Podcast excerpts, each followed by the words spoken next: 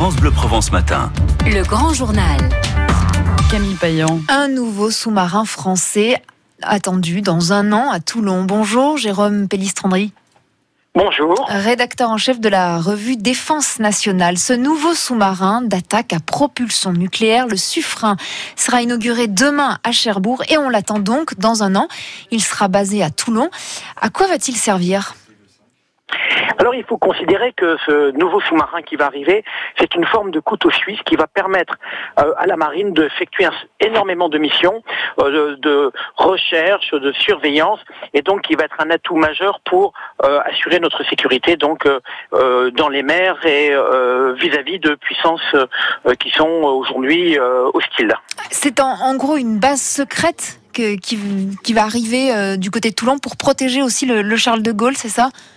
Alors, c'est pas une base secrète. Euh, disons que son mode de navigation, puisqu'effectivement il est sous l'eau, lui permet euh, d'aller discrètement dans des endroits où nous avons à défendre nos intérêts. Et effectivement, lorsque le porte-avions Charles de Gaulle part en mission, il y a toujours un sous-marin nucléaire d'attaque qui l'accompagne. Parce qu'il a la spécificité, euh, j'ai lu quelque part qu'il était quasiment indétectable. Comment se fait-il? Alors oui, euh, c'est euh, le résultat euh, d'années d'expérience et de réussite technologique, c'est-à-dire que ce sous-marin est extrêmement silencieux.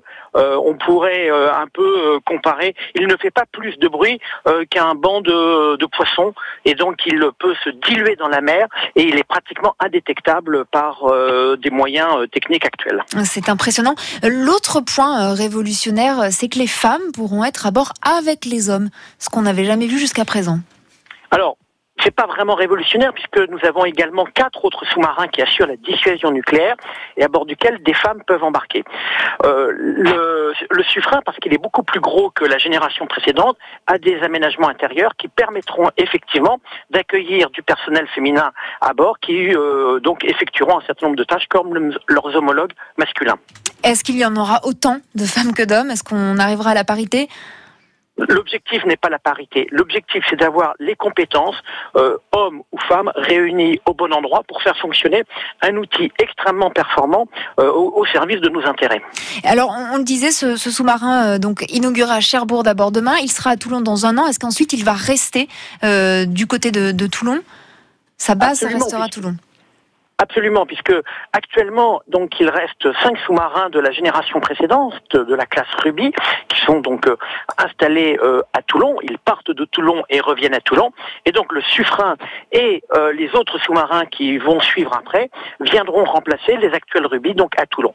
Voilà, il y aura donc à l'avenir, il y aura toujours six sous-marins nucléaires d'attaque installés à Toulon. Donc, et progressivement, cette nouvelle génération qui va venir remplacer la génération actuelle. Et ce sera donc dans un an. Merci Jérôme Pellistrandi, rédacteur en chef de la revue Défense nationale. Merci pour toutes ces précisions ce matin sur France Bleu Provence.